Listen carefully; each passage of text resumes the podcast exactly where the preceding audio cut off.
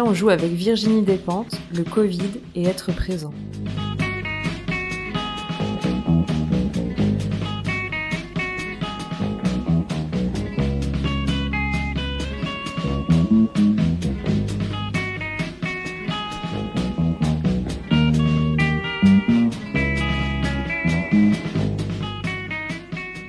Les autres ne peuvent pas voir ce que je vois quand j'observe le visage de ton père, car derrière le visage qu'il a maintenant sont tous ces autres visages qui furent les siens. Je l'ai porté dans mes bras et sur mes épaules, l'ai embrassé, lui ai donné des fessées, l'ai vu faire ses premiers pas. Je ne sais pas si tu as jamais connu quelqu'un de cette façon. À aimer quelqu'un pendant aussi longtemps, d'abord le nourrisson en lui, puis l'enfant lui, puis l'homme en lui, on acquiert une notion particulière du temps, de la peine et de la misère des hommes. Voilà ce qu'écrit James Baldwin à son neveu James dans un des textes de la prochaine fois le feu dont je vous parlais l'autre jour. J'avais dit que je trouvais que Baldwin liait d'une façon intéressante la beauté à la question politique. Une autre façon de le dire, c'est qu'il associe la lutte et l'amour. Avec qui on se bat, pour qui, à qui on fait un signe pour l'avoir dans son équipe, de qui réclame-t-on la présence? Bonjour, c'est la bibliothèque du Diable au corps. Vous pouvez me rencontrer, me consulter, m'emprunter des livres gratuitement le vendredi après-midi et tous les autres jours m'écouter vous parler de littérature, d'histoire, de poésie ou de stylistique. Et aujourd'hui, on va parler de ce livre-là. Sous sa jaquette aux couleurs vives, faite pour évoquer des lettres manuscrites déchirées et recollées, c'est la couverture jaune passée, bien plus tiède des éditions Grasset. Les mots sur la couverture sont marron ou bleu dans une police classique, en majuscule pour le nom de l'autrice, Virginie Despentes, en minuscule pour le reste, Cher connard. roman, Grasset. On tourne la première de couverture et on tombe sur une page blanche sur laquelle on a collé une étiquette du diable au corps. C'est celle avec les onze révoltés juchés sur le toit de la prison de Nancy, et c'est celle qui porte le numéro 003562. Comme je suis sûre que vous connaissez Virginie Despentes et qu'il y a de fortes chances pour que vous ayez lu Cher connard, je vous la fais courte. C'est l'histoire d'un homme, écrivain, et d'une femme, actrice, qui s'écrivent des mails. Des mails d'abord d'insultes, car Oscar Jaillac, l'écrivain, a vomi sur les réseaux sociaux un post terriblement sexiste sur l'enlaidissement, comprendre le vieillissement, de Rebecca Laté, l'actrice. Croiser Rebecca Laté dans Paris. Métaphore tragique d'une époque qui se barre en couille. Cette femme sublime, qui initia tant d'adolescents à ce que fut la fascination de la séduction féminine à son apogée, devenue aujourd'hui ce crapaud. Pas seulement vieille, mais épaisse, la peau dégueulasse, et son personnage de femme sale, bruyante. La débandade. Cher connard, j'ai lu ce que tu as publié sur ton compte Insta. Je suis sûr que tu as des enfants, un mec comme toi ça se reproduit. Les gens, j'ai remarqué, plus vous êtes con et sinistrement inutile, plus vous vous sentez obligé de continuer la lignée. Donc j'espère que tes enfants crèveront écrasés sous un camion, et que tu les regarderas agoniser sans rien pouvoir faire, et que leurs yeux gicleront de leurs orbites et que leurs cris de douleur te hanteront chaque soir. Ça, c'est tout le bien que je te souhaite. Ce qu'on peut dire d'Oscar, c'est qu'il ne sent pas le vent tourner. N'ayant pas vu venir la réponse de Rebecca, il ne voit pas non plus venir l'entrée en scène de Zoé, son ex-attachée de presse devenue influenceuse féministe qui le dénonce comme harceleur. Ensuite, ce qu'il ne voit pas venir non plus, c'est le confinement de mars 2020 pour cause de Covid.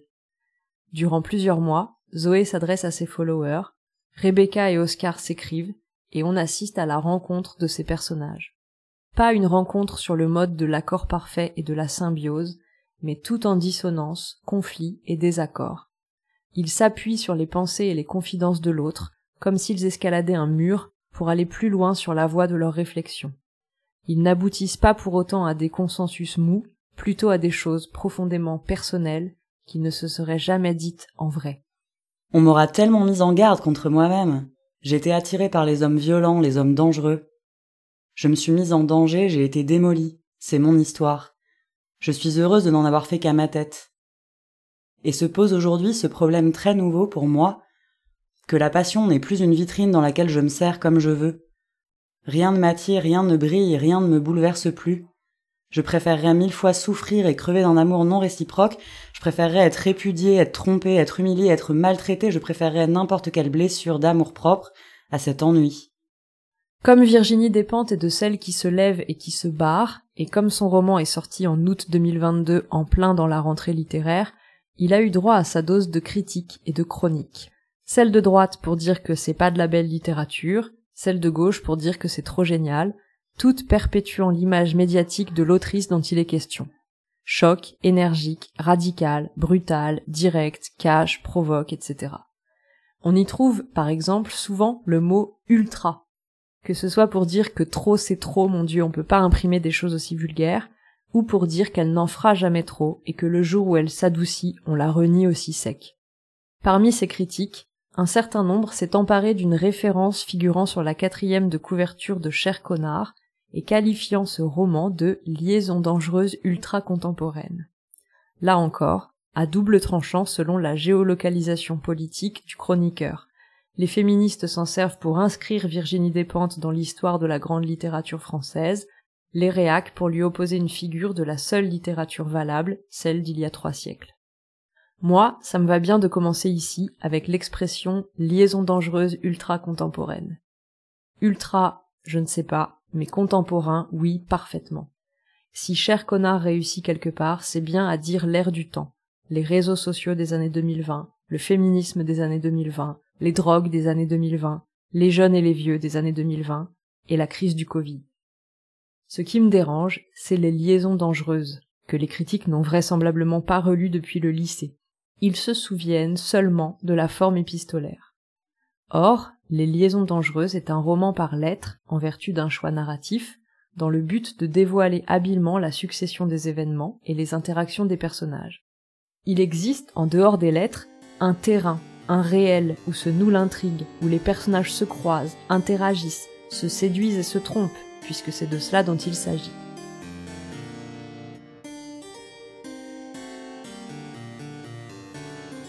Lettre 41. Le vicomte de Valmont à la marquise de Merteuil. Madame de Tourvel a-t-elle besoin d'illusions? Non. Pour être adorable, il lui suffit d'être elle-même.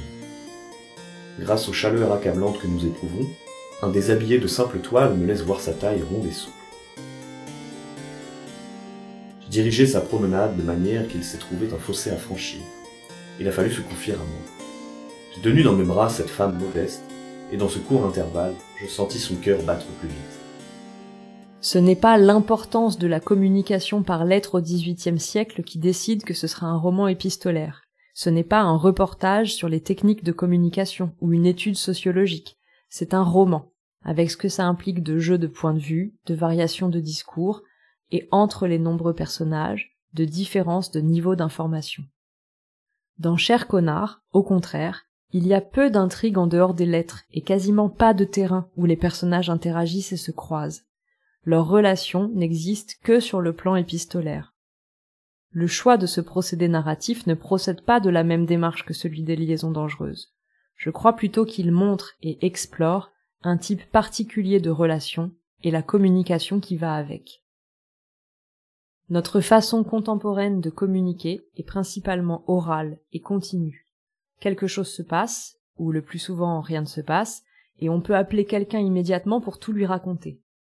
Nos écrits, mails, SMS, publications sur les réseaux ont la spontanéité, l'immédiateté, la rapidité de l'oral, et globalement, tout ce qui n'a pas ces caractéristiques est perçu comme lent, un peu inefficace, et relève d'un effort stylistique particulier. À part pour l'amour qui commence ou qui s'arrête, à part pour des déclarations, Rien ne mérite jamais le temps et la solitude de la lettre. C'est un élément un peu mystérieux de l'intrigue de Cher Connard, quelque chose qui frotte, dont on se demande parfois si ça marche bien. Les personnages consacrent un temps considérable à s'écrire des mails en forme de journal intime ou de tribune publique, de confidence ou de longs discours, alors que la nature de leur relation, quelque part sur un drôle de continuum entre la haine et l'amitié, ne justifie pas très bien ce temps déployé. Mais peut-être que c'est justement ce qui est bien vu. C'est comme ça aujourd'hui, dans notre communication, le bizarre effort que nous pouvons faire pour être présents à d'autres. Un écrivain du nom d'Olivier Cheval, régulièrement publié dans les revues Trou Noir et Lundi Matin, a sorti un livre dans lequel il parle de ça, de notre façon d'être présent. Il fonde toute son analyse sur la crise du Covid. Dans la première partie de cet ouvrage, intitulé La domestication du monde, il explique que si le confinement de 2020 a été envisageable et mis en pratique, c'est que notre rapport à l'autre, au reste du monde, avait subi auparavant un bouleversement dont on ne s'était pas forcément aperçu. Le XXe siècle, avec le dépérissement des formes de vie communautaire, la médiatisation du dehors dans les espaces domestiques par la presse, la radio et la télévision, la dislocation du monde ouvrier et du monde paysan, bref, le XXe siècle, avec l'épidémie de solitude qui y a sévi, avait préparé la révolution domestique du XXIe siècle. Avec Internet, un espace virtuel de socialisation des solitudes s'est ouvert à l'intérieur de la maison, qui a rendu facultative la sortie au dehors. On ne confine pas une population qui n'est pas connectée à Internet. La présence, écrit-il plus loin, la présence qui avait été pendant les quelques, millénaires, derniers l'unique modalité, de l'être, si bien qu'elle allait de soi et qu'on ne la nommait pas, est devenue une option que l'on nomme le présentiel. Une option que l'on peut préférer ou non à son alternative, le distanciel. La coprésence des êtres humains réunis dans un lieu clos, sans barrière physique ni sociale, est une forme de l'existence des hommes qui a assez vécu. Et chose assez intéressante pour nous, Olivier Cheval écrit des lettres lui aussi. C'est la seconde partie du livre qui lui donne son titre, Lettres sur la peste. Il les adresse à certains de ses amis, avec un objet précis pour chacun en fonction de l'histoire qui les lie. C'est même une façon de faire exister pour chacun l'histoire particulière qui les lie, exactement comme quand James Baldwin parle de son frère à son neveu. Lettre à Camille sur l'irréversible, à Charlotte sur l'invivable, à Yuri sur l'avenir, à Martin sur l'inoubliable. On oubliera les lieux, les villes, les rues, on oubliera les jours, les dates, les occasions, on oubliera les noms, les pourquoi, les comment, on oubliera les nuits, les matins, les mots murmurés, on oubliera jusqu'au bout du plaisir, du bonheur de l'autre, de la peau, de la voix, on dix années comme on se réveillerait d'un bref moment d'absence. Ce n'est qu'alors, quand on aura tout oublié, que viendra à nous l'inoubliable. Pour moi, il aura ton visage, mais les traits effacés. Il aura ta voix, mais le timbre assourdi. Il aura ton allure, mais la silhouette flottante. Ce ne sera rien de descriptible. Rien que la singularité irremplaçable de ta présence que l'absence aura conservée intacte, inaltérable. Il doit y avoir d'autres façons d'aimer, ne connais pas. Ces lettres sont un mouvement esquissé vers le couple présence-absence. Si le couple présence-distance tend à n'être qu'une option, qui ne modifie pas la relation ou la façon de s'exprimer, le couple présence-absence est une modalité, une condition. L'absence, qu'elle soit due à des restrictions politiques de la liberté de circulation ou à autre chose, conditionne la rédaction de la lettre, et ce faisant, elle l'enrichit d'une façon spécifique. La lettre, c'est un temps particulier que l'on consacre à l'autre, par lequel on fait honneur à l'amitié, durant lequel, s'appuyant sur le passé, on ajoute des étages à l'édifice de la relation.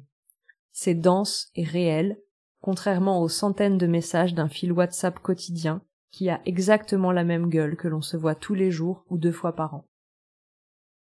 Vous êtes de moins en moins réel, c'est ce qu'on pourrait penser en remontant un tel fil de discussion sur plusieurs années. C'est aussi ce qu'on pouvait ressentir pendant le premier confinement si on n'avait pas la chance ou l'occasion de le braver ou de recevoir de longues lettres que l'absence avait rendu possible. C'est surtout le titre d'un recueil de Laura Vasquez, une poétesse qui vit et travaille à Marseille. Ce qui est intéressant, et qui rejoint ce que j'essaie de dire tant bien que mal, c'est que la majeure partie de ces textes ont été écrits ou achevés après le confinement.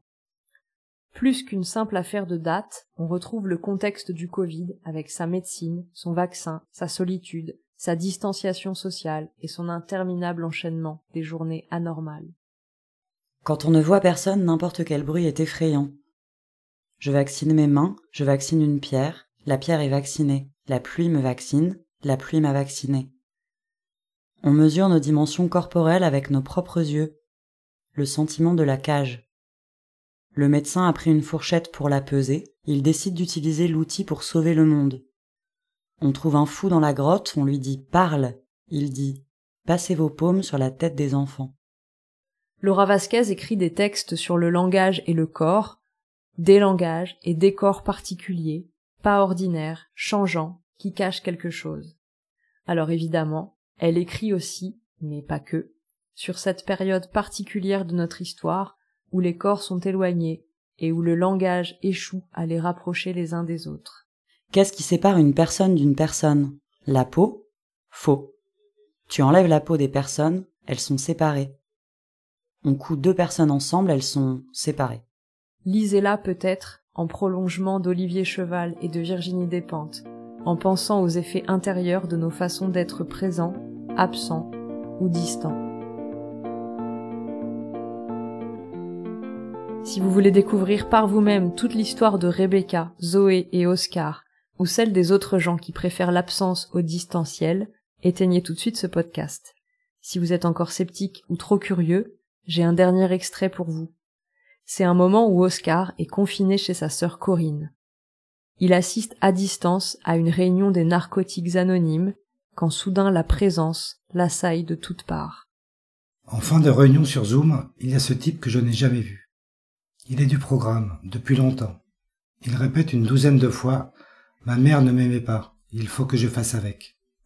C'est comme une litanie. Il dit Le rejet c'est impossible pour moi.